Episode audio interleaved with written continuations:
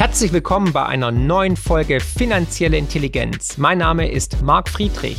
In diesem Podcast geht es wie immer um Geld, Bitcoin, Wirtschaft und Politik. Und jetzt viel Spaß. Herzlich willkommen zu einer neuen Folge Marc spricht mit meinem lieben Freund Norbert Hering. Hallo Norbert. Hallo Marc, vielen Dank, dass ich hier sein darf. Äh, sehr, sehr gerne. Ich musste dich ja einladen, um dich zu beglückwünschen zu deinem Bestseller. Das Endspiel des Kapitalismus hat es auf Anhieb auf die Spiegel Bestsellerliste geschafft. Das Buch findet ihr natürlich unten in der Beschreibung. Unbedingt bestellen, unbedingt lesen. Es ist wirklich gigantisch und es spricht den Zeitgast wirklich komplett an. Äh, man muss wirklich sagen, es ist ein pointiertes Buch ne? und ähm, wird auch, glaube ich, zeitlos sein.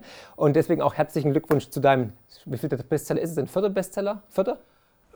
Das kann ich aus dem Stand gar nicht, gar nicht sagen. Weißt auf jeden Fall habe ich schon ein paar Bücher geschrieben. Ja. Ja. Aber auf jeden Fall, wie ich ja schon gesagt habe, in den anderen Videos, die ihr übrigens auch hier findet und in der Playlist, ich hatte zwei sehr spannende Interviews mit Norbert geführt zu dem Thema, findet ihr in der Playlist unbedingt anschauen. Aber jetzt hat sich ja einiges getan. Aber vielleicht gibst du uns kurz mal so einen kleinen Elevator-Pitch. Worum geht es in dem Buch und warum muss man es eigentlich lesen?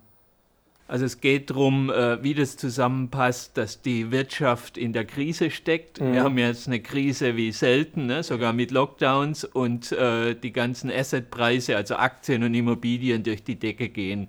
Das war so die Startfrage und ja. das, äh, das Konzept war auch schon vor Corona letztlich da, aber das hat sich alles jetzt sehr bestätigt. Wir hatten ja Rekorde bei den Aktienmärkten, mhm. die Immobilienpreise gehen durch die Decke und man versteht das auf Anhieb gar nicht, aber ich zeige in dem Buch, wie der Kapitalismus funktioniert und dass das eben nicht die Ausnahme ist, sondern die Regel, was der Finanzsektor macht, damit das so funktioniert und dann am Ende, äh, was man machen kann, äh, um, das, um das zu ändern. Also ich will ich will eine Vision geben, dass es auch was anderes gibt als ja. Kapitalismus, weil man sich das heute gar nicht mehr vorstellen kann, damit, wenn dieses Schneeballsystem, was wir in der Endstufe jetzt haben, wenn das zusammenbricht, dass da auch eine Vorstellung da ist bei den Leuten, wenn es um Reformen geht, dass man auch was anderes machen kann, dass man nicht versuchen muss, einen äh, etwas besseren Kapitalismus zu machen, der nicht ganz so schlimm ist, sondern dass es ohne geht. Mit Marktwirtschaft, aber ohne Kapitalismus. Ja. Ist denn der Kapitalismus noch zu retten oder sind wir wirklich im Endspiel und das Ganze wird jetzt demnächst über die Bühne gehen?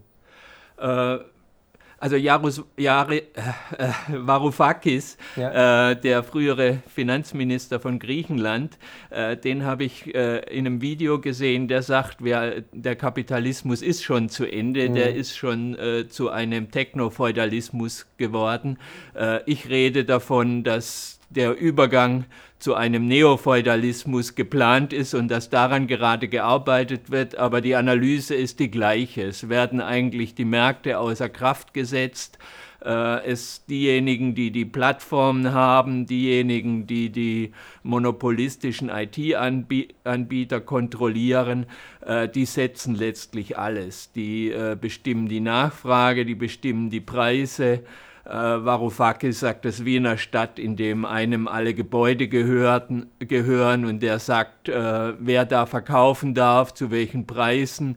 Und er sagt sogar, wer was sieht und wer was nicht sieht. Das, so geht es ja zu auf Amazon und Facebook. Ja, ist es überhaupt Kapitalismus oder ist es eher schon wieder planwirtschaftlicher Sozialismus? Weil wir sehen die Notenbanken, die großen Konzerne, die die Monopolkraft teilweise haben.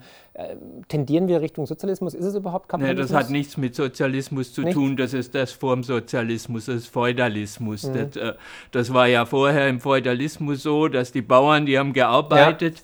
und da gab es keine keine nennenswerten Märkte. Die Wochenmärkte waren ja nicht wichtig, sondern der, ja.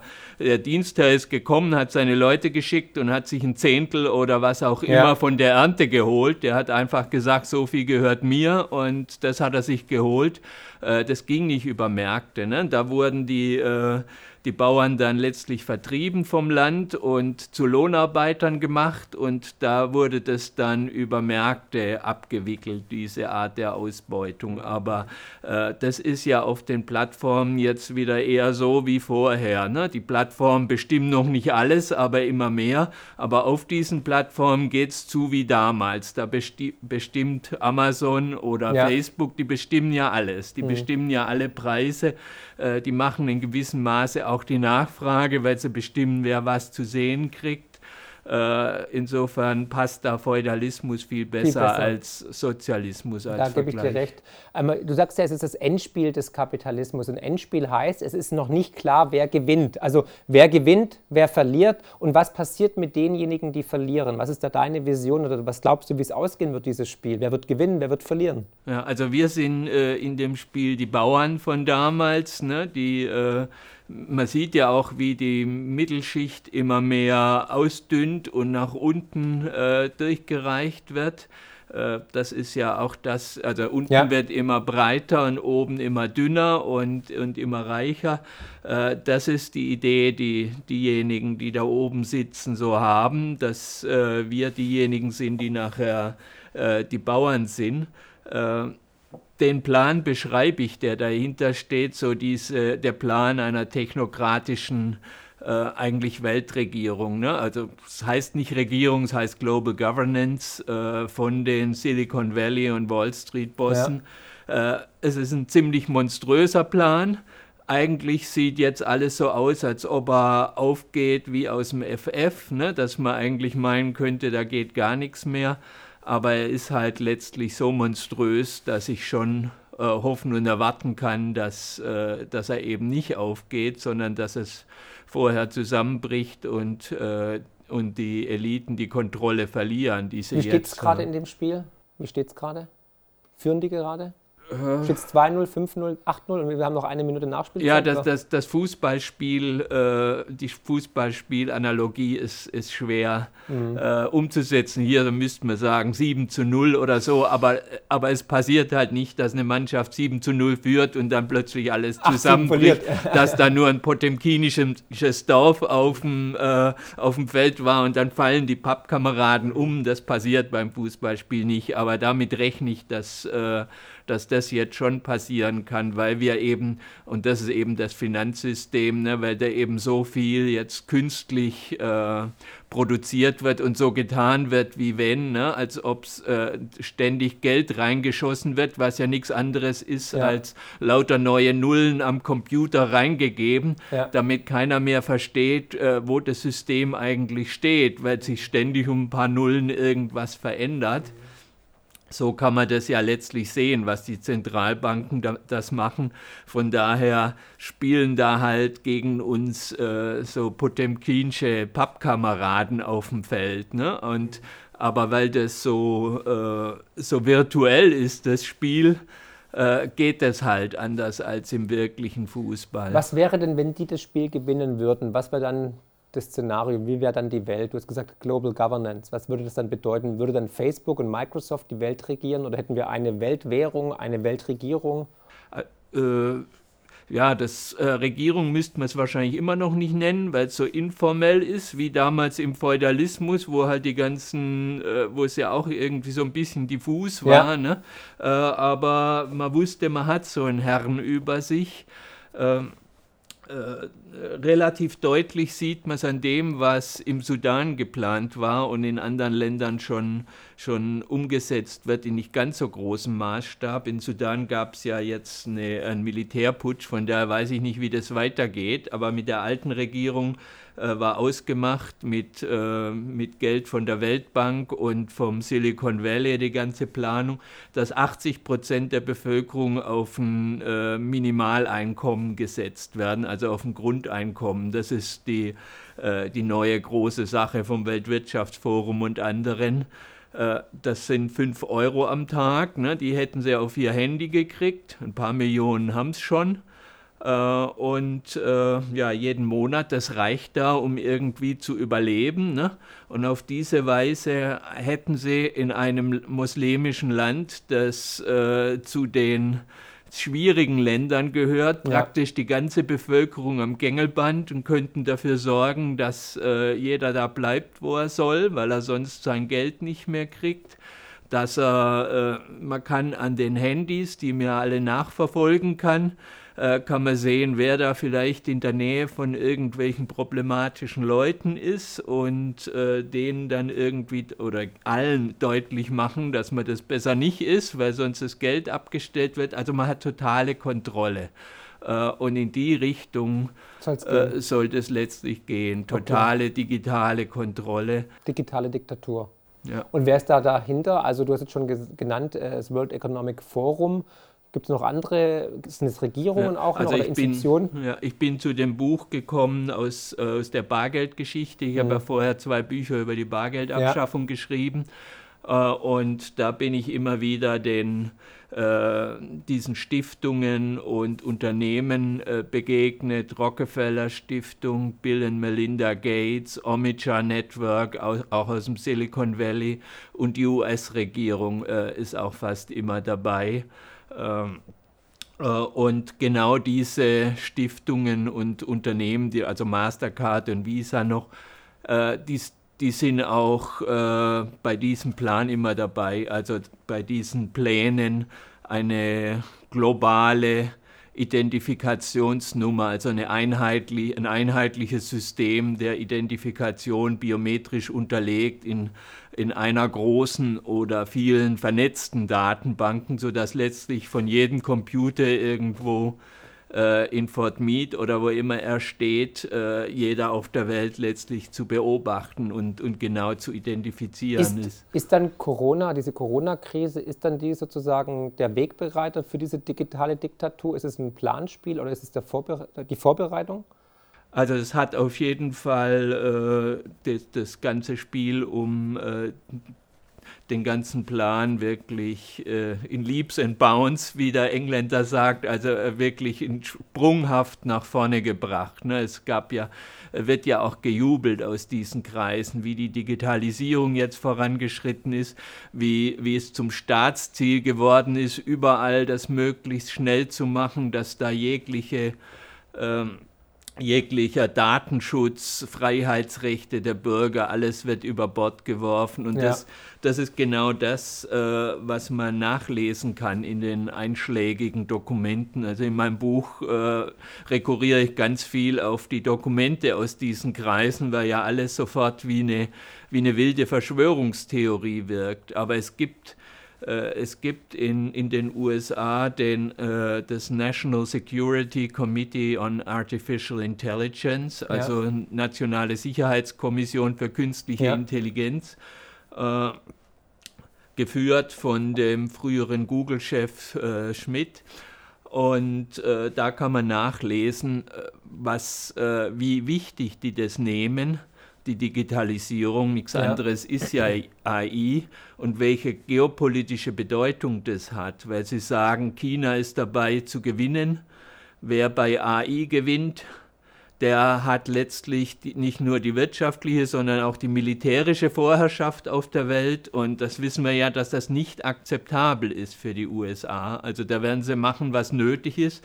Ein Krieg mit China kommt kaum in Frage, weil es der letzte wäre. Ja. Äh, und dann muss man halt gucken, woran liegt es, dass China gewinnt und was kann man machen. Und auch das steht da eben. Das liegt zum einen daran, dass die so autoritär, so viel Macht haben, so autoritär regieren können und mit ihren großen Tech-Konzernen gemeinsam machen können, was sie wollen, dass die Konzerne alle Daten kriegen der Bürger und damit machen dürfen, was sie wollen. Mhm.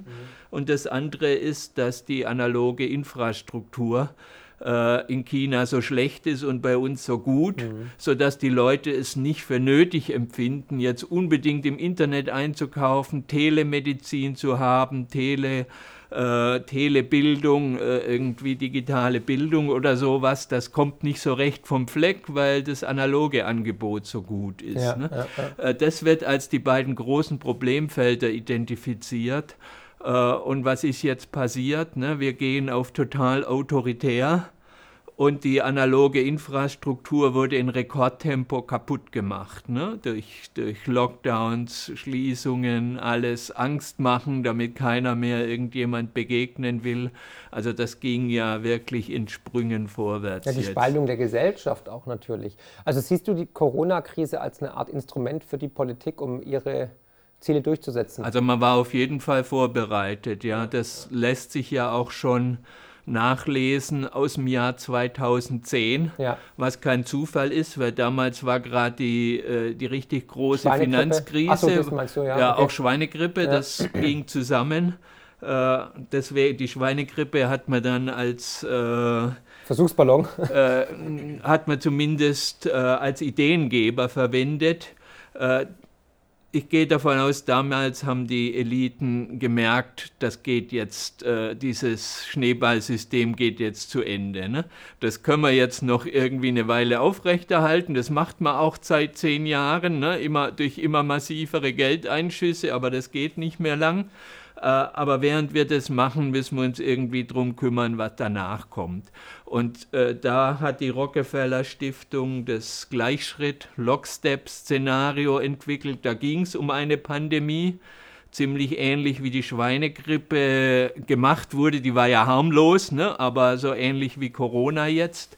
Äh, also mit ganz vielen Toten und all sowas. Und da steht dann drin, dass äh, die die Chinesen das mit ihrer autoritären Variante viel besser hinkriegen, dass deswegen die anderen merken, das brauchen wir auch, mehr Autoritarismus, mehr Regierungsdurchgriff. Also China ist das große Das Vorbild. wird sich bewähren. Ja, ja. Und, und die Bürger gewöhnen sich dran, finden es gut und selbst nach der Krise geht es weiter so. Und äh, die anderen Elemente auch mit drin, dass mehr technische Überwachung und all sowas kommt, das haben die schon vor elf Jahren äh, praktisch so vorempfunden und eben seither auch dran gearbeitet. Es war nicht nur ein Szenario, Inzwischen propagieren sie es auch ganz offen, so nach dem Motto, wir, äh, wir werden mehr Überwachung haben und wir werden es gut finden. Das ist jetzt sogar schon Programm. Damals war es noch ein bisschen verbrämt. Aber die haben die letzten elf Jahre auch daran gearbeitet. Rockefeller Stiftung, Gates Stiftungen, andere an so Programmen wie ID 2020, die eben genau diese Überwachung, äh, die, die da schon vorempfunden ist als Möglichkeit, die dann auch wirklich möglich zu machen. Also ich kann mir gut vorstellen, dass jetzt viele sagen werden, die das Video anschauen, vielleicht sagen, ist ja völlig Verschwörungstheorie, dass da jetzt irgendwelche Institutionen mit viel Geld versuchen, hier die Welt in ihre Griffe zu bekommen. Wie entgegnest du denen? Äh, ich äh, begegne dem, also es, es, hat eigentlich noch keiner das wirklich ernsthaft gesagt, äh, dies und jenes sei jetzt Verschwörungstheorie, weil ich eben immer auf die Dokumente zurückgreife und letztlich nur schreibe, was da steht äh, und die Linien ziehen zu dem, was wir jetzt auch mhm. tatsächlich beobachten. Also ich, ich habe das Lockdown, also das Lockstep-Szenario auch im Buch beschrieben. Das war ja nur eines von vier Szenarien, die möglich waren. Die haben ja auch noch zwei, drei andere Szenarien beschrieben. Ähm, da könnte man dann schon sagen, also ich wurde deswegen auch dann angegangen. Das ist ja nur ein Szenario gewesen, das war nur ein Planspiel, bla bla bla. Das heißt nicht, dass die Rockefeller Stiftung das jetzt durchgezogen hat und so weiter. Also wie würdest du dem dann entgegnen? Ja, das äh, sieht so aus. Äh, Tarnung muss ja auch äh, da sein, damit sie was taugt. Mhm. Aber die anderen Szenarien waren eben ein rosarotes Szenario. Ja, wir haben, wir ja. haben alle, uns alle lieb und arbeiten mit allen zusammen, auch mit den Chinesen und den Russen und alles ist toll und ja. es gibt nur noch Kooperation, schön, aber unrealistisch. Und die anderen beiden waren eher so Doomsday-Szenarien. Die waren also ganz klar unattraktiv, während dieses Szenario eben durchaus war. positiv mhm. äh, beschrieben wurde oder richtig positiv eigentlich. Mhm. Äh, da war nichts drin, dass das jetzt irgendwie eine Dystopie oder so wäre. Und ich beschreibe eben die Schritte, die alle unternommen worden sind, um da eben hinzukommen. Mhm. Insofern behaupte ich nicht einfach nur, sondern ja, vollziehe es ja. nach. Aber ist China das große Vorbild, also diese Diktatur im, im Osten, ähm, ist es ein Vorbild für die westlichen Regierungen? Also meinst du, es kommt ein Social Credit Program? Ja, also man hat es ja schon von Merkel gehört, dass die Chinesen das besser machen. Es steht in diesen Dokumenten, es steht beim National Security Council, dass, äh, dass das der große chinesische Vorteil ist. Und später hat man es von Merkel gehört und anderen. Klar, das... Äh, Inzwischen ist es nicht mehr so nötig, weil inzwischen alle daran gewöhnt sind, das, was man vorher eigentlich nie äh, für möglich hielt, solche repressiven Maßnahmen. Ne, das musste man anfangs eben noch begründen, dass es besser funktioniert. Aber früher gab es das ja nie. Also solche Lockdowns und sowas, das war noch nie eine solchen politische Maßnahme. Äh, es wurde nicht mal diskutiert ne? und äh, deswegen musste man das halt begründen. Aber jetzt, äh, ich habe ich, ich musste schon beim Schreiben des Buches irgendwie manche Sachen von, von vor einem Jahr, was der Gates dann gesagt hat und nachher nochmal zitiert hat, äh, musste ich schon erklären, dass das damals unerhört war und dass das einen Grund hatte. Inzwischen findet man gar nichts dabei. Der hat schon, äh, als es kaum losgegangen war, hat er schon gesagt, wir, wir werden erst wieder die äh, Flüge haben können und, und Ferntransport, wenn wir einen digitalen Impfpass haben und jeder dann ständig kontrolliert wird. Ne? Da, da hat damals noch keiner irgendwie dran gedacht, einen digitalen Impfpass, der wusste das alles schon. Und äh, es, es waren ja nachgewiesenermaßen, äh, gibt es eine Vaccine Credential Initiative von Microsoft und den verschiedenen Stiftungen, die genau das Ziel hatte, eine global, einheitlich, so eine global einheitliche ID den Regierungen bereitzustellen. Und deswegen war ja die, äh, die EU-Kommission dann in der Lage zu sagen, im Frühjahr ne, bis zum Sommer haben wir den digitalen Impfpass einheitlich für alle äh, EU-Länder. Das würde ja normal drei Jahre dauern, länger, mindestens, länger. und dann nicht funktionieren. Aber die sagen das schnell und dann haben sie es. Und das wird eben alles verborgen. Es gibt seit 2018 eine Roadmap zum digitalen Impfpass von der EU. Die haben aber immer so getan, als ob das jetzt nur mit Corona zu tun hätte und man das jetzt äh, mal schnell irgendwie machen müsste, weil und so. Es war alles schon lang geplant. Die Lufthansa hat sowas eingeführt. Äh, äh so, so eine Known Traveler nennt sich ja. der Sache, ne, wo man sich voranmeldet und dann automatisch registriert wird und seine Daten offenlegt.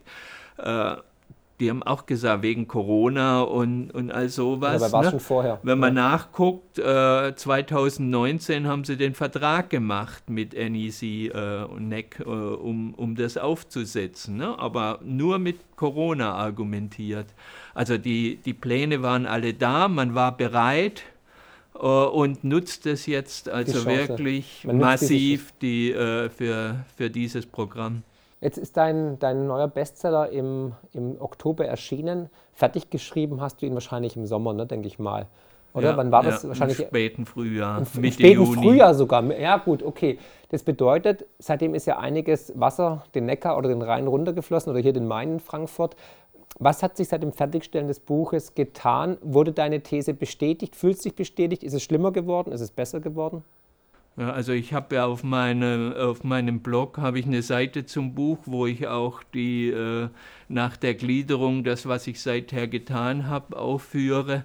Ja. Äh, da ist nichts, was irgendwie dagegen spricht. Äh, und ehrlich gesagt, also die ganzen äh, die ganzen Maßnahmen, die sind ja so wild und widersprüchlich äh, und jenseits der wissenschaftlichen Evidenz, ne, ja. dass, dass man sich eigentlich kaum erklären kann, wie das so massiv passiert. Aber wenn man es unter dem Blickwinkel sieht, ja. wie kriege ich die ganze Bevölkerung ständig kontrolliert? Wie schaffe ich eine Infrastruktur, die überall ist, in jeder Kneipe, in, an jeder Bahn, in jedem Hotel, überall, wo sich Leute bewegen, äh, dass diese Leute ständig kontrolliert werden und dann, dass sie auf eine einheitlich äh, in, mit einem einheitlichen System, das von überall zu sehen ist, wer genau das ist, also dass der Joe Smith oder der Peter Müller, dass man da nicht lang forschen muss, welcher das jetzt ist, sondern der hat seine Nummer äh, und da kann ich genau sein Bewegungsprofil sehen und äh, wie der geimpft ist und all sowas. Äh, wie kriege ich das hin? Zahlt alles seit Beginn dieser Pandemie darauf ein. Da gibt es fast nichts von diesen scheinbaren Verrücktheiten, das nicht darauf einzahlen würde, wie man diese Kontrollinfrastruktur erstmal schafft und dann auch am Leben hält, bis er jetzt wird ja schon in äh, Israel ist schon passiert, dass die Impfpässe äh, ungültig werden, wenn man nicht die dritte Impfung hat. In, in Frankreich fängt es auch schon an. Bei uns wird jetzt sofort darüber geredet. Das war jedes Mal äh, die gleiche Reihenfolge. Israel hat angefangen mit ja. was Neuem, dann Macron in Frankreich und ein, zwei Tage später wurde es bei uns diskutiert und danach dann gemacht. Immer das Gleiche. Und das bedeutet ja eben, wenn, äh, wenn wir die, die zwei Impfungen hätten und dann wäre es fertig. Ne? Und dann hat man noch die Genesenen und irgendwann haben sie ja auch schon alle gehabt. Irgendwann ist ja kein, äh, keine Kontrollnotwendigkeit mehr. Aber wenn äh, wenn eben die äh, ungültig werden, ne, dann muss man jetzt wieder ständig gucken, ob das auch neu ist, der Impfpass. Und im, es wird immer unpraktischer, das analog zu machen, sodass irgendwann alles mit dem Handy machen müssen. In Berlin fängt es ja schon an, dass es, die sind ja immer am schlimmsten, immer vorneweg, dass es nur noch digital gilt, mit dem Argument Fälschung, was völlig daneben ist, weil ich kann mit meinem analogen gefälschten Impfpass, den ich nicht habe, ich habe einen echten, äh, kann ich zur Apotheke gehen und mir ein echtes digitales Ding kaufen, äh, holen, ne? nicht kaufen, sondern holen. Äh, und dann äh, ist, ist die Fälschung genauso im Hintergrund. Aber es ist natürlich für die Überwachungsagenda viel besser. Und jetzt habe ich mal, man muss bei Bill Gates nachlesen, wenn man wissen will, wo es hingeht. Ne? Der hat es im Januar schon mal äh, gesagt, geschrieben und jetzt nochmal gesagt in einem Video-Interview und, und, näher ausgeführt. Wo es hingehen soll, ist äh, letztlich die eine große Impfung, die für Grippe, verschiedene Coronaviren äh, und sonst noch äh, ansteckende Krankheiten da ist. Ne? die muss dann natürlich mindestens einmal im Jahr mal kriegen, weil die ändern sich ja dauernd. Äh, und das bedeutet dann, dass diese Infrastruktur, nachdem sie schon mal da ist und alle sich daran gewöhnt mhm. haben, dass, dass man Angst haben muss vor seinen Mitmenschen und dass die alle krank sein können, dass man die dauerhaft haben kann und muss weil man sagt, es kommt nur ein Flieger, wer, wer die jeweils neueste Superimpfung tatsächlich hat, die nur ein Jahr Die gilt, einige ne? wenige ultra reich macht, weil Bill Gates hat ja groß investiert in BioNTech und Co., in Impfunternehmen und der die breite Masse in die Abhängigkeit bringt. Das klingt ja alles nach sehr dystopischen Zuständen, das macht ja alles keinen Spaß. Ähm, Frage, ist natürlich, und da hast du auch einen Punkt, also da, da ist auch ein Punkt, der deine Aussage oder deine These auf jeden Fall verifiziert ist, dass die Politik so scharf aufs Impfen ist, dass alle sich impfen lassen wie noch nie zuvor. Wir haben jetzt die Situation, dass die doppelt geimpften, weil, der Impf, weil die Wirksamkeit nachlässt, weil viele doppelt geimpfte auch krank werden oder Corona bekommen können, weitergeben können, sogar auf, äh, in, in Intensivstationen liegen und krank werden, ähm, dass die jetzt zu der Boosterimpfung überredet werden müssen oder sich boostern sollen.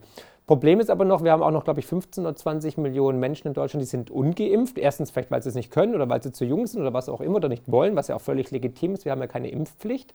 Jetzt müssen wir aber den Ungeimpften sagen, jetzt lasst euch mal impfen mit dem Wissen, dass die ersten zwei Impfungen gar nicht eigentlich wirklich funktionieren und schützen. Also das ist ja eigentlich paradox sondergleichen.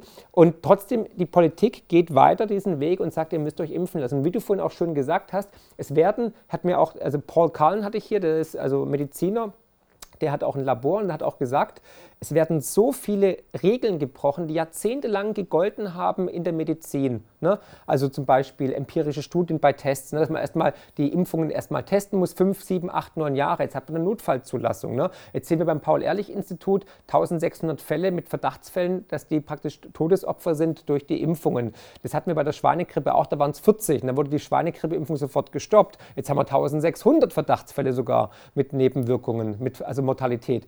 Und er sagt auch, also er kann es sich nicht erklären, also 80 Prozent kann er sich erklären, 20 Prozent aber nicht. Also ja, es ist so ein Fall. Es ist, wird immer deutlicher, dass, äh, egal wie man das sieht, ne, äh, es, es scheint ja gegen schwere Verläufe tatsächlich zu helfen, aber das ist ja nur Eigenschutz, dass es vor Ansteckung vom angesteckt werden und vom anderen andere anstecken hilft. Das ist ja so gut wie weg. Und trotzdem geht alles so mit Wucht auf 2G und 2G Plus und all sowas, was ja beinhaltet, dass, äh, was beinhaltet, dass äh, Geimpfte nicht getestet werden müssen, was ja ganz klar ist, wenn es um Gesundheitsschutz äh, geht, dass es nicht angemessen ist. Das ist ziemlich deutlich, dass ein nicht geimpfter äh, mit einem Test, mit einem negativen Test und Besser. ohne Symptome zumindest ja. nicht gefährlicher ist für andere als ein Geimpfter, der nicht getestet wird und, trotzdem und womöglich noch Symptome hat, ja. und weil sie mild sind, für eine Erkältung hält genau. oder so. Dann hat er ne? Corona und spreadet es überall rum. Und, und aber unter dem Aspekt äh, Überwachungsinfrastruktur und so Ja, ist, na, sind natürlich diese ganzen Gs äh, das A und O. Und da darf die Wissenschaft halt nicht in den Weg kommen.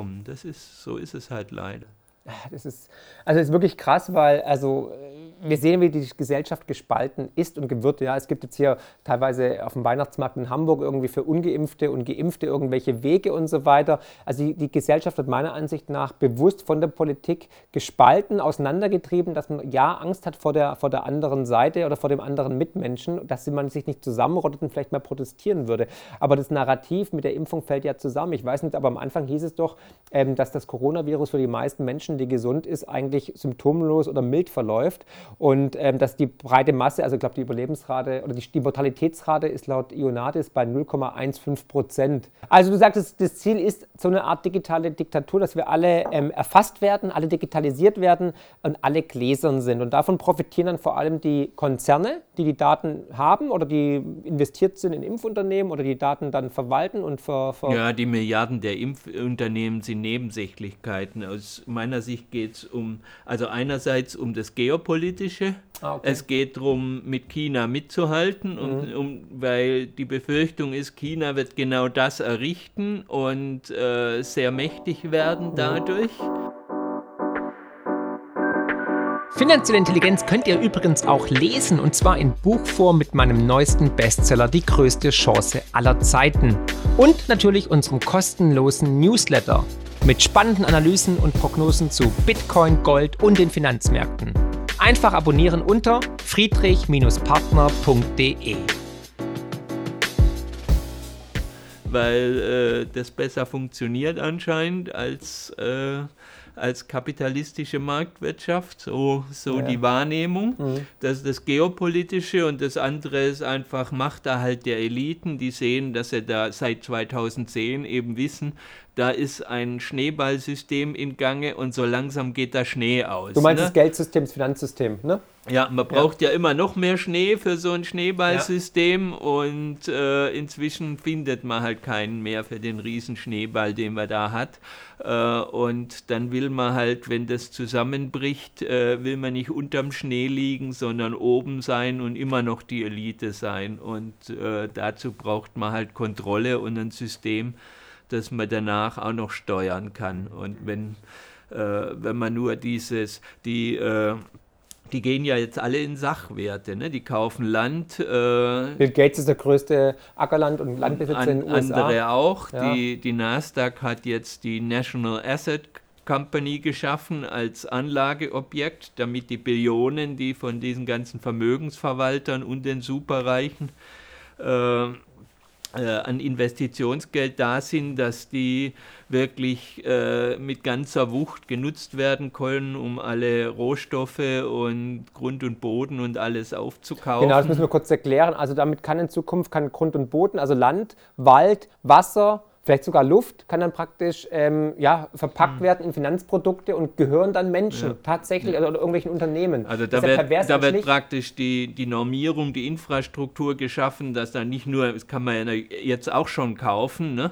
aber die Kapitalanlagegesellschaften können halt mit dem Geld ihrer Anleger nicht so was machen. Da wird jetzt ein etabliertes Marktsegment geschaffen, Ja. ne? wo die sagen können, da können wir reingehen, da können wir auch äh, Milliarden und Abermilliarden reinsetzen. Das ist etabliert und dann gehört uns alles Mögliche. Wir müssen da nicht hier ein Grundstück kaufen und da eine Mine Genau. oder sowas, was die eben nicht machen, äh, sondern die kaufen dann diese Natural Asset Companies, die genau das machen. Das sind Allgemeingüter, muss man sagen. Also Grund und Boden, die Luft, ja, Wasser, alles, das Wasser. wird, das wird mit weltverbessernder Rhetorik Klar, äh, garniert. Klimaschutz und so weiter, Äh, klar. aber es ist, äh, es ist um absolutes Profit. Land- und Resource-Grabbing. Absurd. Äh, und, und das, ma- also die, das Finanzsystem ist äh, vom Zusammenbruch.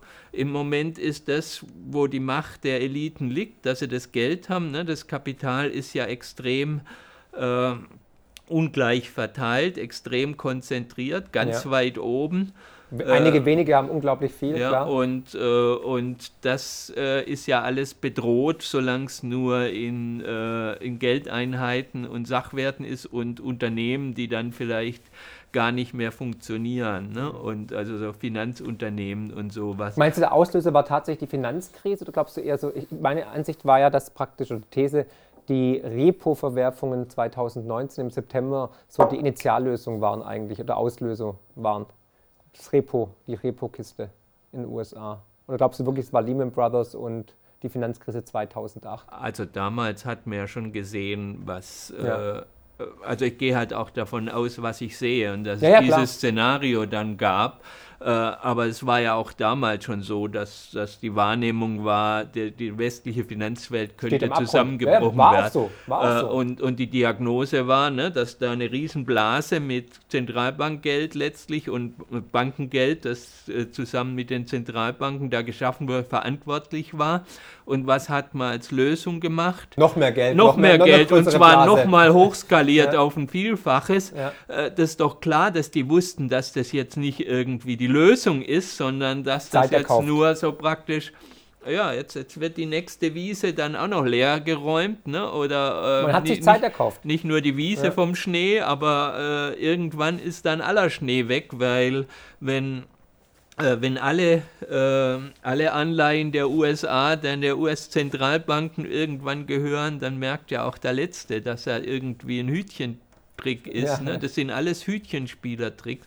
Und jetzt sind wir halt bei einer Inflationsrate von 6% in den USA. Das wird immer noch klein geschrieben und sowas, aber ich Transitory, seh, nur vorübergehend. Ich, ja. ich sehe das schon so als, äh, das ist natürlich auch nochmal eine Möglichkeit, wenn wir jetzt nicht mehr noch mehr Geld rein, dass man über Überraschungsinflation, äh, wird ja auch klein gerechnet und all sowas, äh, so viel von dem Geld entwertet, dass es halt noch eine, Wei noch eine Weile weitergehen kann. Ne? Ja. Aber es geht halt auch nur eine Weile. Aber du glaubst praktisch, dass das, der Zusammenbruch des Finanzsystems das Ganze stoppen wird? Ja, der wird zumindest ein, ein Reset voraussetzen, ja. ja äh, aber sagen wir mal, die Idee ist, dass, dass man die Transformation zum Neofeudalismus schon so weit abgeschlossen hat, dass gar nicht mehr so viel passiert, wenn es äh, zusammenbricht, dass man da so viel Kontrolle hat. Aber wie, wie genau das stattfindet, äh, das äh, ist wahrscheinlich, wissen wahrscheinlich die auch nicht. Also da will ich auch nicht, äh, gar nicht den Eindruck erwecken, ich wüsste das jetzt, wie, äh, wie dieses, dieser Zusammenbruch, den ich erwarte, dann äh, letztlich ablaufen wird. Das kommt. Äh, Aber das wäre die einzige Möglichkeit. Irgendwo wird halt, wird halt ein Problem auftauchen und dann kriegen alle schwarze äh, alle kalte Füße und, und laufen und dann äh, ist, brechen wieder alle Märkte zusammen. Also irgendwas in der Art. Aber das ist die einzige Möglichkeit, um diese dystopische Vision zu stoppen. Ja, also meine Analyse ist ja, dass die Kapitalbesitzer so mächtig sind und auch so, ja. in, es ist ja ein kapitalistischer Staat, ne? das ist nicht das Gegeneinander von Staat, sondern die, das, ist, äh, das gehört zusammen. Ne? Die sind so mächtig, äh, dass da irgendwelche Reformideen, ob man jetzt Vollgeld macht oder irgendwas anderes äh, im, im Geldsystem ändert, das letztlich nur ein Kurieren an Symptomen wäre, weil ja. wenn so viel Geld da ist, die kriegen, äh, die haben immer die Möglichkeiten, sich ihre Privilegien zu holen und auszubauen und dafür zu sorgen, dass, äh, dass sie immer versorgt werden. Das Problem bei diesen Finanzzusammenbrüchen ist ja nicht, dass da für die Leute irgendwas Schlimmes passieren müsste. Das hat man in Island gesehen, wo ja die ganz ja. großen Banken zusammengebrochen sind. Gibt's immer man noch. hat die Pleite gehen lassen, man hat die, äh, das, den Zahlungsverkehr, hat man, den Teil hat man in staatliche Hand übernommen, dass alles weiterläuft und da ist gar nichts Schlimmes passiert.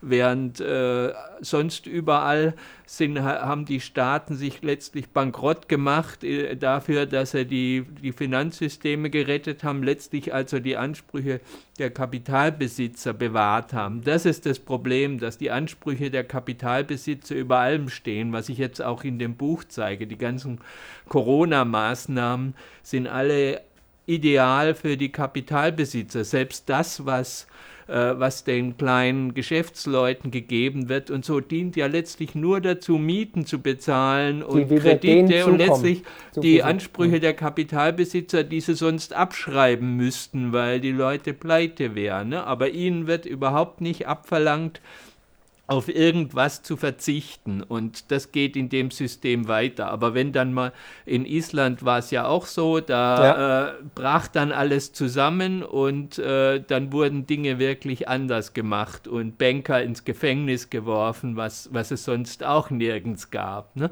Äh, und da war halt, die, die waren so überdimensioniert, die Banken im Vergleich zu diesem kleinen Völkchen, dass es überhaupt nicht in Frage kam, äh, die Ansprüche der Kapitalbesitzer, die jetzt auch noch überall auf der Welt waren, zu befriedigen. Ne? Die Engländer haben ja äh, Großbritannien hat ja fast mit Krieg gedroht. Ja, und, wir ein, ja. und, und, trotzdem haben sie es nicht gemacht, weil sie es einfach auch nicht konnten. Und das ist so meine Hoffnung, dass das jetzt auch so sein wird bei der nächsten Krise und dass dann genug Leute da sein werden, die sagen, nee, das können wir jetzt nicht. Also wir bringen uns jetzt nicht um, um die Ansprüche der Kapitalbesitzer zu befriedigen, dass die bloß ja nicht äh, irgendwie ihre Milliarden abschreiben müssen. Ne? Wir, also der Crash ist die Lösung. Dafür legen wir uns ja. nicht krumm ja. letztlich. Und da ja. muss dann halt ein Systemwechsel stattfinden. Und also die Ideen, die ich da habe, wie man das, äh, wie das System ohne Kapitalismus gehen kann, äh, die sind nicht neu. Die gab es auch schon von äh, und damals arrivierter Seite auch schon vor vor 100 Jahren oder so. Da, ja, reden, wir, da reden wir auf jeden Fall gleich drüber, weil das ein spannendes Thema ist. Aber könnte es auch nicht sein, dass die Eliten des Finanz Finanzsystems oder die ganzen Börsen absichtlich in Crash schicken, um dann noch mehr Feuer und Munition zu haben, zu sagen, so jetzt brauchen wir den digitalen Euro und den digitalen Dollar. Jetzt brauchen wir noch mehr Überwachung, weil die Banken sind so böse. Jetzt müssen wir, jetzt hat jeder bei der EZB bald selber eine Wallet ne, und kriegt den digitalen Euro direkt. Wir brauchen die Banken gar nicht mehr, weil die spekulieren ja nur. Könnte das nicht auch so eine Art trojanisches Pferd dann sein? Ähm, ich glaube nicht, dass, äh, dass man die Finanz, äh, den Finanzsektor irgendwie in die Krise schicken muss. Der ist, der ist schon eine Krise. Der ja. ist so krisenhaft, ja, ja. dass man sich wirklich so anstrengen muss. Aber es sind äh, Stecker ziehen, dass sie bewusst also Stecker ziehen. Da, dass es durchaus auch. Ähm, da will ich jetzt letztlich nicht spekulieren, mhm. was da im, im, Detail dann noch gemacht wird. Ich würde denken, die wollen so lang wie es nur geht, das irgendwie aufrechtzuerhalten. Aber es gibt natürlich schon so Dinge, äh, damit muss man immer rechnen, wenn es irgendwie mal nicht in die richtige Richtung läuft, äh, wie, wie damals bei, äh, bei Lehman Brothers. Ja. Ne? Äh, dass man Lehman Brothers hat, also zumindest Opfert, gibt die Hypothese, hat. dass man die geopfert hat, hat man, um zu ja. sehen, was da Schlimmes passiert, ja. damit man dann AIG und alle, die an AIG hingen, an dem an dem Versicherungsriesen, der, der ja da ries, äh, eine riesige Drehscheibe war. Ja. Die Deutsche Bank war mit dahinter alle. und die ganze Wall Street, alle. Äh, die hätten alle riesigste Verluste gehabt, wenn AIG pleite gegangen wäre, während Lehman war ein Konkurrent der Investmentbanken, ein kleiner. Äh, es wirkte nicht so schlimm, aber mit Sicherheit schlimm genug, um, äh, um dann dafür zu sorgen, dass das viel größere AIG dann gerettet wurde. Mhm, okay. Ähm, jetzt vielleicht einen kleinen Themenwechsel. Facebook, Metaverse. Hast du dich damit beschäftigt? Was spielt das irgendwie mit rein, die ganze Geschichte, dass wir bald nur noch digital leben? Was ja, das Ziel? Es passt natürlich ja, ne? dazu. Ne? Das war mein also, erster Gedanke, ich habe das gehört, gelesen und ich dachte, ich dachte sofort an dich und deswegen ob, muss ich auch einladen. Jetzt, ob das jetzt Teil eines Plans ist ja. oder ob die einfach sagen, das ist äh, der Trend, ne? da gehen wir jetzt hin. Ich meine, es gab es ja schon mal, Second Life, diese ja, Verrücktheit, ne? den Hype darum gab es schon vor 20 Jahren. Ja. Okay, wir werden, also du könntest... Äh, ging wieder weg. Diesmal sagen die vielleicht, ne, die, die Technologie ist viel, viel besser, besser, geworden klar. und äh, es geht jetzt eben dahin, dass das äh, analoge sich begegnen sowieso als gefährlich gilt. Ne, genau. Jetzt, wir äh, digital und, uns treffen und feiern. Und dann ist natürlich super, wenn man nur noch äh, Erfahrungen aus der Retorte hat äh, und sich gar nicht mehr selber bewegt ja, irgendwohin, dann ist man natürlich völlig manipulierbar und steuerbar und hängt am Gängelband. Ah, ja, ja, ja, ja, ist schrecklich, schrecklich. Da braucht man dann auch keine, äh, keine Kameras im Grünen mehr, Nee, um nee. dann wirklich auch darauf zu achten, Geht wo jemand die im Webcam. Wald sich trifft Ja, oder so. Geht alles über die Webcam dann. Also in den nächsten Jahren werden Millionen Menschen, also die Boomer-Generation, aus der Arbeitswelt heraustreten. Das heißt, auch unser ganzes Sozial- und Rentensystem steht auf wackeligen Füßen. Wir sehen immer mehr Menschen, die abhängig sind vom Staat. Grundeinkommen wird groß diskutiert. Die Frage ist, ist das vielleicht das Szenario, das das WEF in Davos damals gemeint hat mit ähm, 2030, you own nothing and you will be happy, weil wir total besteuert werden, weil wir alles abgeben müssen, weil das Geld sich immer in weniger Händen akkumuliert und die breite Masse immer ärmer wird. Ist das vielleicht das Ziel?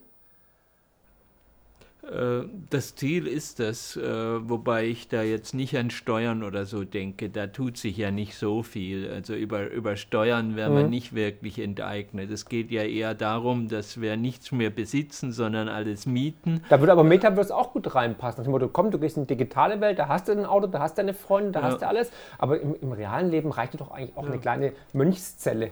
Ja, ja, klar, das ist dieses äh, Small is Beautiful und, äh, und äh, also wir, wir, uns, uns wird erklärt, wir sollen unsere Ansprüche zurückschrauben, ne, weil es äh, also Was musst du noch erteilen? Du wir, kannst uns, hier in der Metaverse geht kannst, ja gut, Ja, wir ja, brauchen nicht jammern, aber der Mehrheit der Bevölkerung ne, wird halt erklärt, das ist schon in Ordnung so, das ist sowieso klimaschädlich. Genau, äh, CO2 einsparen. Dass ihr überhaupt lebt, Ja. ist eh klimaschädlich und je weniger Geld ihr habt, desto weniger Und nicht mehr klimaschädlich. reisen, geht also ihr, ihr, Metaverse ihr reisen. sollt das eigentlich gar nicht wollen alles, ne? das, äh, das ist letztlich das dahinter. Aber Okay. äh, und äh, Privatautonomie soll einfach abgeschafft werden. Wenn man sein Auto hat, das möglicherweise, was ja inzwischen verboten ist, nicht mit dem Internet verbunden ist, das muss ja inzwischen sein. Ne? Echt?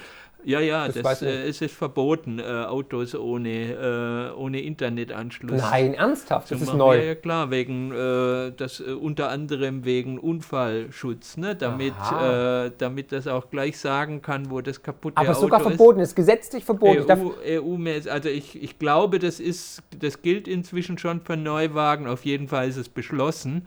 Äh, aber wenn Ach so. man das nicht hätte, ne, man hat ein. Auto, man fährt dahin, wo man will und all sowas und keiner weiß es und keiner kann es kontrollieren und so. Äh, also ich kaufe mir jetzt einen Unimog. wenn, man, wenn man alles nur mietet, ne, dann, dann kann man über, äh, über Nutzungs-, also stellt man sich vor, man hat nur äh, selbstfahrende Mietautos, ne, Ja. mit denen man dann in die Stadt fährt, dann äh, klappt die Steuerung halt perfekt. Ne? Das, das heißt dann Smart City und dient natürlich auch nur der Umwelt, ne? Klar. aber man kann über Preise und äh, über Wege, die man fahren lässt oder nicht fahren lässt und sowas, äh, da ist keine Auto. Wenn das alles nur guten Zielen dient, ist es ja okay. Äh, insofern werden diese Ziele halt auch immer vorgeschützt. Ne? Aber wenn es darum geht, äh, generell die Privatautonomie ganz auszuschalten und, und überwachbar zu machen, was ich halt annehme, dass das das Ziel ist, diese äh, mit Verlaub äh, größenwahnsinnigen Idioten, die sich ein Wettrennen in de, ins Weltall liefern. Ne? Es gibt nichts Klimaschädlicheres auf der Welt. Und das sind dann die Leute, die uns erzählen, dass sie äh, was fürs Klima tun wollen und dass Smart Cities toll ja. sind fürs Mhm. Klima und all sowas. Die Tagesschau feiert sie hoch ne? und am nächsten Tag äh, wird da wieder die Greta irgendwie hochgefeiert, die, äh, die schimpft, dass wir nicht genug machen.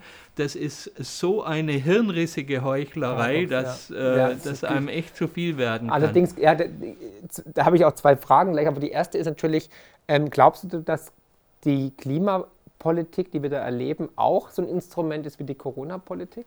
Dass die auch verwendet wird, um solche Ziele durchzusetzen? Also ich habe in meinem Buch, obwohl man ja die Klimasache auch äh, von der Sache her ins Endspiel des Kapitalismus Ja. auch gut reinbringen Absolut. könnte, habe ich es nur andeutungsweise gemacht, weil ich zwar solche äh, Befürchtungen habe, weil eben Okay. so vieles nicht stimmt von dem, aber wird, ja. andererseits auch meine, dass das Problem wirklich real und sehr groß ist Ja. äh, und da noch nicht so richtig durchsteige und solange ich das noch nicht so richtig für Dein mich klar habe, wie, wie bei den, na, ich weiß nicht, ich bin vielleicht auf Dauer kein, kein Klima- und Physikexperte. Ja, also mit Finanzen und Wirtschaft kenne ich mich halt aus und da weiß ich, dass ich nichts Falsches sage, aus meiner Überzeugung. Bei Klima hätte ich schon die Sorge, dass ich mich da irgendwie angreifbar mache. Ja, nicht angreifbar, da habe ich keine Sorge, wenn ich überzeugt bin, aber mhm. dass ich es nachher bereue, was ich gesagt habe, weil, okay. ich, weil ich sage, da habe ich jetzt äh, entweder, wenn ich zu sehr auf, auf die Klimageschichte gehe und auf die Sprüche, die vielleicht nicht echt sind, ne, dass ich da dieser Überwachungs- und Kontrollagenda in die Hände gespielt habe, oder im Gegenteil, okay. wenn ich das jetzt verdamme, ne, dass ich da der Lösung des Klimaproblems einen Bärendienst erwiesen habe und solange ich mich da nicht auskenne, ja. halte ich mich okay, zurück. Verstehe ich. Jetzt ähm, schreibst du, du, du beschäftigst dich mit dem Thema jeden Tag. Du schreibst einen wundervollen Blog oder auf deiner Webseite. Ich werde es auch unten verlinken, natürlich deine Webseite. Sollte man auf jeden Fall lesen. Jeden Tag siehst du diesen Wahnsinn, diese negativen Nachrichten, egal ob Corona, GEZ oder du bist ja wirklich also überall omnipräsent in allen Themen. Wie machst du das seelisch oder dass du doch dann eine gute Laune hast und nicht depressiv wirst und irgendwie sagst, ich springe jetzt von der Brücke? Schwer. Also die, die Laune geht mir runter. Äh, als ich das Buch geschrieben habe, ist ja auch schon sehr dystopisch, ja. aber irgendwie noch abstrakt. Jetzt ist das alles so real geworden äh, und so ein täglicher Wahnsinn mit Mitmenschen, wo du das Gefühl hast, die, die werden jetzt alle verrückt gemacht und merken es nicht im, täg im, täglichen Umgang. Alle haben Angst ne? und manche schalten dabei den Verstand aus dann, weil sie so viel Angst haben. Äh, das, das schlägt mir auf den Magen. Ich habe jetzt angefangen, die Tagesschau nicht mehr zu gucken, weil ich es einfach nicht mehr aushalte. Äh, und blocken sollte ich auch nicht, nicht so viel. Ja, man muss ja wissen, was man glauben soll eigentlich. Ne? Propaganda äh, ja. Aber über Corona zu bloggen will ich eigentlich auch nicht mehr, weil es mir auch auf den Magen schlägt. Aber also dann deine kommt, Arbeit ist sehr, kommt sehr eben immer noch so viel, was sonst nirgends steht. Und genau. das schreibe ich eigentlich und dann sage ich, das muss jetzt, weil das ja jetzt wirklich eine, eine, Epo eine epochale Wende ist, in der wir sind. Mhm. Ne? Und da will ich nicht nachher sagen müssen, ich ich habe gesagt, mir ist es jetzt egal. Nee, nee, aber da muss ich auch wirklich bestärken und loben. Also deine Arbeit ist unglaublich wertvoll und wichtig und genauso wie du mache ich ja genauso. Ohne Not rede ich über das Thema und äh, ich gebe mich natürlich den Kritikern hin. Ne? Also die können mich natürlich jetzt angreifen, aber ich finde es einfach, es ist wichtig, es ist ein Akt der Nächstenliebe, es ist unsere bürgerliche demokratische Pflicht, darauf hinzuweisen, was hier falsch läuft, weil es gibt ja keine ausgewogene Berichterstattung mehr. Es ist ja alles eher tendenziös, also fast schon Propaganda. Also wenn wenigstens gesagt würde, okay, Kimmich, bestes Also du Beispiel. sprichst mit einem Journalisten, der muss dir jetzt natürlich entschieden widersprechen. Kimmich, Kimmich, seine Sorgen waren doch berechtigt. Wenn man jetzt anschaut, was jetzt passiert ist, BioNTech wird von der STIKO sozusagen für die unter 30-Jährigen nur noch empfohlen, Moderna nicht mehr. Äh, ich glaube, einen Tag später kam, glaube Taiwan raus und hat gesagt, auch übrigens, BioNTech ist bei den 12- bis 17-Jährigen auch nicht mehr zu verimpfen. Also genau das Gegenteil von dem, was die STIKO hier macht. Aber Fakt ist, ich meine, wie wurde bitte dieser junge, gesunde 26-jährige Fußballer durch den Kakao gezogen und angegriffen? Und das, da, da, kam nichts drüber. Und die, die, die, Politik als auch die, also dass die Frau Merkel sich dazu ja, da werden, äußert. Da werden Exempel statuiert, ja. damit bloß kein anderer sich sich dem mehr annimmt. äußert ne, und sich ja. traut, äh, sich dem auszusetzen. Deswegen kann ich deine Er Arbeit wollte das ja auch nicht. Ne? Nein, es ja. wird ja so getan, als wäre der viele, bei vielen ist das so angekommen, merke ich in meinem Umfeld, ne? es ist unverantwortlich von dem ja, an, die an, die Öffentlichkeit zu gehen und zu sagen, äh, wenn er nicht will, dann soll er es halt, aber er soll es nicht sagen. Er wurde gezwungen. Aber er wurde ja in die Bildzeitung gezerrt ne? und wurde dann gezwungen, dieses eine Interview zu geben, geben. weil man ihn sonst nicht in Ruhe gelassen ja. hätte. Also es war schon schlimm wieder. Und, und, was du, wo du auch vollkommen recht hast, ist die Spaltung der Gesellschaft und die Angst. Auf dem Weg hin nach Frankfurt bin ich ja im ICE gefahren. Und früher war es einfach so, man ist mit den Menschen ins Gespräch gekommen, es war irgendwie ein Austausch. Und jetzt ist also eine, so eine Endzeitstimmung. Alle sind so still und haben wirklich Angst voreinander. Ne? Also ich habe mich dann, weil kein Platz mehr war, habe ich mich dann im Abteil neben eine Dame gesetzt die hat sich dann fast schon beschwert. Ja? Also ähm, er könnte sich woanders hinsetzen und so. Und ich so voll, nee, das ist äh, ja der einzig freie Platz und ich habe hier ein Ticket und es war schon fast ein Vorwurf mir gegenüber. Und da habe ich auch wirklich die Leute beobachtet, alle wirklich Angst, ganze Zeit irgendwie Maske auf und gucken, was der andere macht. Und früher war da irgendwie Zeitungsblättern und mal miteinander reden und sich, äh, was machen Sie so, wo fahren Sie hin? Nichts mehr. Also die Spaltung hat stattgefunden. Es ist kein Miteinander mehr. Es ist jetzt nur noch ein nebeneinander und sogar schlimmer und gegeneinander teilweise, weil man dann auch mhm. gleich angegriffen wird, wenn man irgendwie, keine Ahnung, eine andere Meinung hat. Also die letzte Schlagzeile, die ich gesehen habe, bevor ich hierher kam, war, dass Frau Kalitschek, die Berliner Senatorin, gesagt hat, man soll in seinem Umfeld fragen, in seinem Freundes- und Bekanntenkreis, wer geimpft ist und wer nicht und den Kontakt mit äh, Ungeimpften vermeiden. Das ist, äh, also das, kann, das ist ja also ein ganz das, schlimmes Zeichen. Das, also hetzerischer geht es nicht, um noch mehr zur Spaltung beizuführen. Also nach dem Motto, spiel nicht mit den Schmuddelkindern oder kauft nicht bei Menschen mit gewisser religiöser Richtung, um es mal so zu sagen. Gut, aber lass uns was Positives am Schluss sagen, damit jetzt der Zuschauer nicht komplett irgendwie äh, in Depression verfällt. Du hast vorhin schon darüber gesprochen, es angedeutet, die Lösungen. Was sind die Lösungen? Wie könnte ein besseres System ohne Kapitalismus aussehen? Wo geht die Reise hin?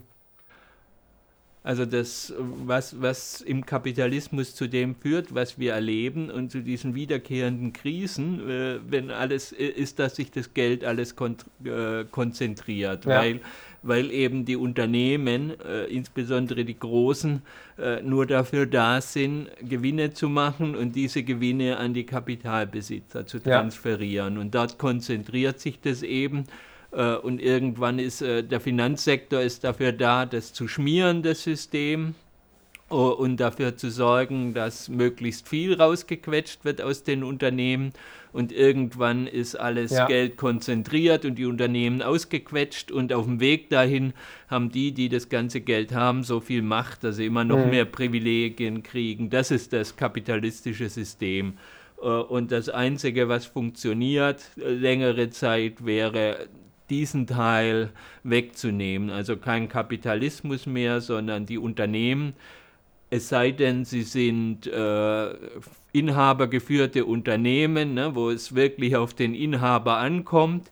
Da passiert es ja normalerweise auch nicht, dass die ausgequetscht werden wie eine Zitrone, sondern der Unternehmer will gut leben und ansonsten will er, dass sein Unternehmen prosperiert ja. ne, und investiert im Unternehmen die großen Unternehmen, die sollen sich selber gehören, so wie es äh, die Initiative mit dem Verantwortungseigentum ja. äh, vorsieht. Da wird kein Geld in, als Gewinn irgendwie nach außen ausgeschüttet, sondern die, äh, die investieren mit dem Geld, die zahlen ihre Löhne und die sorgen dafür, dass sie immer mehr, immer bessere und günstige Produkte ja. Äh, und, äh, produzieren. Und die, die an dem Unternehmen hängen, die, äh, die sollen die Aufsicht führen. Denen gehört nicht das Unternehmen, nicht die Gewinne, äh, aber die sollen praktisch den Aufsichtsrat bestimmen, der dann dafür sorgt, dass satzungsgemäß das ja. Unternehmen arbeitet. Das ist die Idee. Und dann gibt es eben diese Vermögenskonzentration. Mhm, mhm. okay. Und, und, und, damit dann auch nicht diese Möglichkeit für Einzelne alles in ihre Richtung zu ziehen. Also es gibt Marktwirtschaft, die ja. Unternehmen machen das, was sie sollen. Also ja. es soll auf keinen Fall mit Sozialismus verwechselt ja. werden, sondern das ist Marktwirtschaft. Der Kapitalismus jetzt äh, ist ja nur Pseudomarktwirtschaft. Also ich zitiere im Buch ein bisschen ausführlicher Peter Thiel, den Silicon Valley Investor, äh, der eine sehr aufschlussreiche Vorlesung gehalten hat, dass Wettbewerb für Verlierer ist. Und ja. der hat eben ganz sehr schlüssig dargelegt, dass es für, für die Kapitalbesitzer darum geht, Monopolpositionen zu halten. Und, ja. und letztlich die, die wertvollsten Unternehmen, ne, die um ein Vielfaches wertvoller sind als der ganze deutsche Aktienmarkt. Ne? Das sagt man, ja, das sind ein paar Unternehmen, die Monopolisten, ne? die Googles, Apples, Facebooks und so, aber die sind ja zusammen ein, äh, nur ein paar Unternehmen um ein Vielfaches mehr wert als, als der ganze deutsche Aktienmarkt zusammen und noch ein paar andere Länder dazu. Äh, das heißt, das ist es, wo die Musik spielt. Ne? Und das ist keine Marktwirtschaft, sondern das sind Monopole. Ja. Das heißt, das, was mir vorschwebt, ist wirklich Marktwirtschaft und eine soziale Marktwirtschaft mhm. halt und nicht nur nicht so eine Pseudo-Marktwirtschaft, äh, die nur dazu dient, irgendwie die Konsumenten auszuquetschen, weil da ja. immer weniger rauskommt und letztlich äh, es gibt wissenschaftliche Untersuchungen, dass äh, die Aktienkurssteigerungen seit äh, in den letzten Jahrzehnten zu, zum weitaus größten Teil nur noch durch Umverteilung entstanden ja, sind. Natürlich. Also die ja. großen Kapitalgesellschaften haben Marktanteile von den Kleinen geholt. Ja. Sie haben den Arbeitnehmern weniger vom Produktivitätsgewinn gegeben, beziehungsweise gar nichts mehr. Äh, sie haben den Konsumenten höhere Margen abverlangt, also nicht mehr besseres, günstiger produzieren, sondern nur, und sie haben weniger Steuern gezahlt. Sowieso, klar. Äh, insofern also nur noch Umverteilung und das geht eben nicht auf Dauer. Und das System, was mir vorschwebt, was nicht neu ist, aber völlig in Vergessenheit geraten ist, äh, oder der Vergessenheit anheimgegeben wurde, weil ja auch alle, die was mit Wirtschaft zu tun haben, das lernt ja keiner ja. mehr, dass es so eine Möglichkeit gibt. Es gibt nur das abschreckende Beispiel Sozialismus und es gibt den Kapitalismus und was anderes gibt es angeblich nicht. Aber das stimmt ja nicht. Und äh, das, darum geht es mir, das, das gibt es und es gibt auch Beispiele, die gut funktioniert haben und auch noch funktionieren. Und wir könnten das auch äh, nach dem Crash, der nicht schlimm sein muss, wenn man die Kapitalisten verlieren lässt, muss es für die große Mehrheit der Bevölkerung nicht schlimm sein und dann könnte man so ein System einführen. Hm. Und was für ein Geldsystem wäre dann in dem neuen System? Äh, das spielt gar keine so große Rolle, aber es wird halt fürs, fürs Geldsystem das gleiche gelten, dass es keine Kapitalgesellschaften mehr wären, sondern Genossenschaften mit satzungsmäßigem Zweck.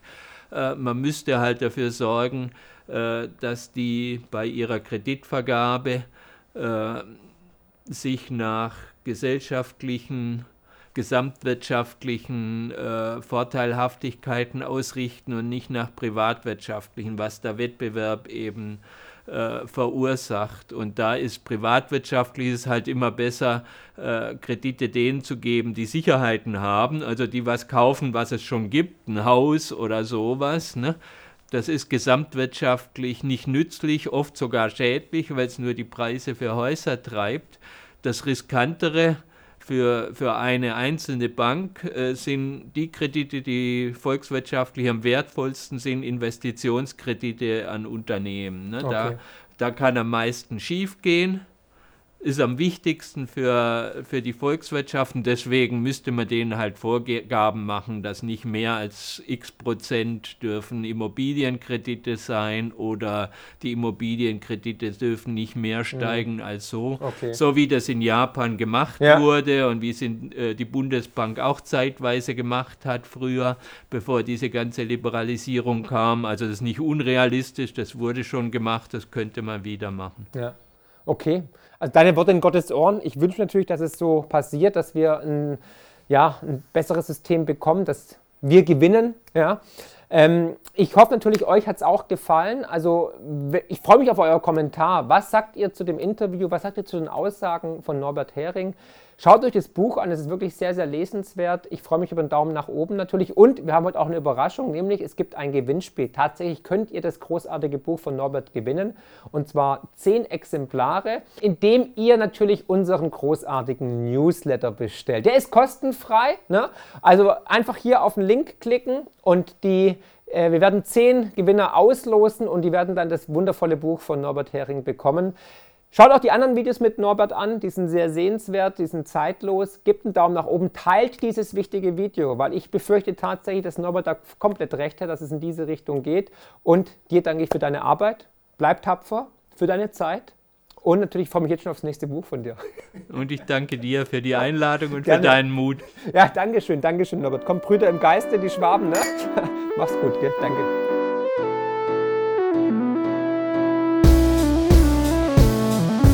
Wow, was für ein Podcast. Ich hoffe, die Folge hat euch genauso gut gefallen wie mir. Ihr findet mich bei YouTube, Twitter und Instagram unter markfriedrich7. Für Lob, Kritik oder Themenvorschläge schreibt mir gerne eine E-Mail an podcast.mark-friedrich.de. Empfehlt den Podcast natürlich gerne weiter. Über eine positive Rezension bei Apple, Spotify und Co. freue ich mich natürlich mega. Weitere Informationen zu mir findet ihr unter mark-friedrich.de und zur Honorarberatung unter friedrich-partner.de. Ich freue mich jetzt schon aufs nächste Mal. Herzlichst, euer Marc.